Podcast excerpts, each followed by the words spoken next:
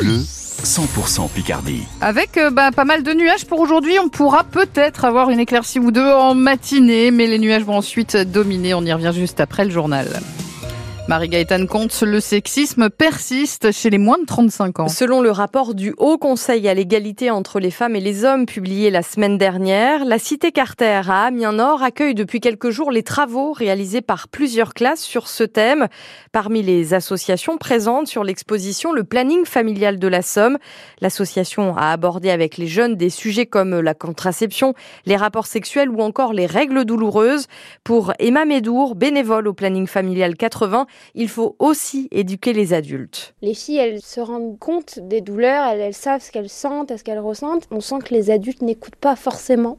Il y avait des enseignants et des enseignantes qui viennent et qui disent oui, mais des fois elles exagèrent un peu leur douleur pour pas aller en cours alors que on voit bien sur notre mur de règles et de douloromètre que bah, en fait tout, tout, va vers le haut, tout va vers euh, le plus sensible. Et puis même au niveau euh, des relations entre jeunes, on sent que l'adulte veut pas s'en mêler parce qu'on se dit bah c'est que des relations, on n'estime pas qu'on doit intervenir alors que des fois il y a des vraies situations de violence qui sont en train de se vivre. Et quand on a des adultes qui sont là qui nous écoutent sans nous juger, en nous conseillant, en nous disant bah là tu peux faire ça, là tu peux aller là, là ce que tu es en train de vivre c'est une situation de violence, attention ça permet aussi de lutter contre ce stéréotype et contre aussi euh, de sentir tout seul quand on est en train de vivre une situation comme ça, quoi. Et une partie de l'exposition reste ouverte à la Cité Carter à Amiens-Nord jusqu'à la fin du mois de février.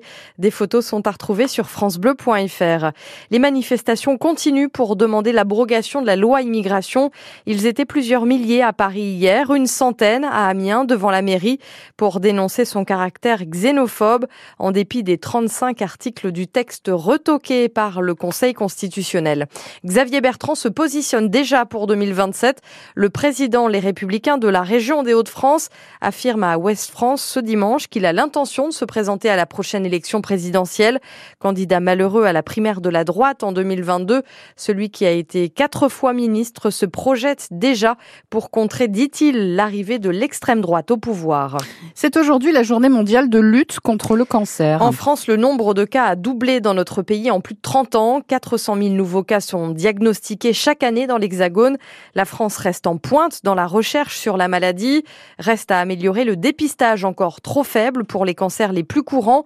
L'Institut national du cancer et l'assurance maladie veulent donc mettre les bouchées doubles pour améliorer la détection des cancers du sein, colorectal et du col de l'utérus Victor Dolande. Trois programmes nationaux de dépistage existent pour les cancers du sein, du col de l'utérus et le cancer colorectal. Sauf que la participation reste insuffisante. Moins d'une femme de 50 à 74 ans sur deux réalise sa mammographie de contrôle tous les deux ans. Et la tendance est à la baisse ces dernières années. Des chiffres aussi insuffisants pour le dépistage du cancer colorectal.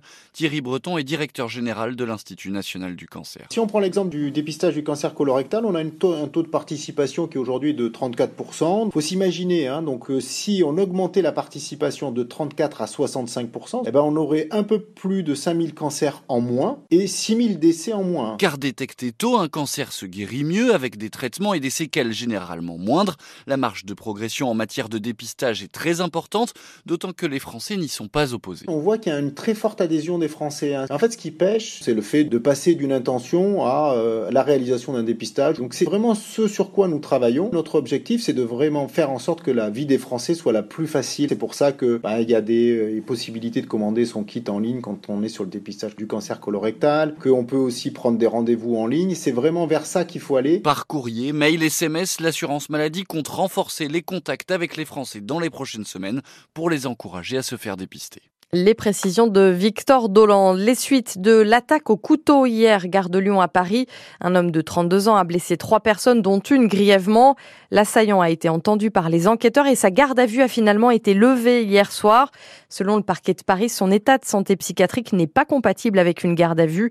Il est donc pour le moment pris en charge par l'infirmerie de la préfecture de police de Paris. En football, l'ASC a craqué en fin de match hier en Ligue 2. Après trois victoires d'affilée, les Amiénois ont concédé le match nul, un but partout dans les toutes dernières secondes de jeu face au Paris FC à la Licorne. On y revient dans moins d'un quart d'heure dans Picardie Sport.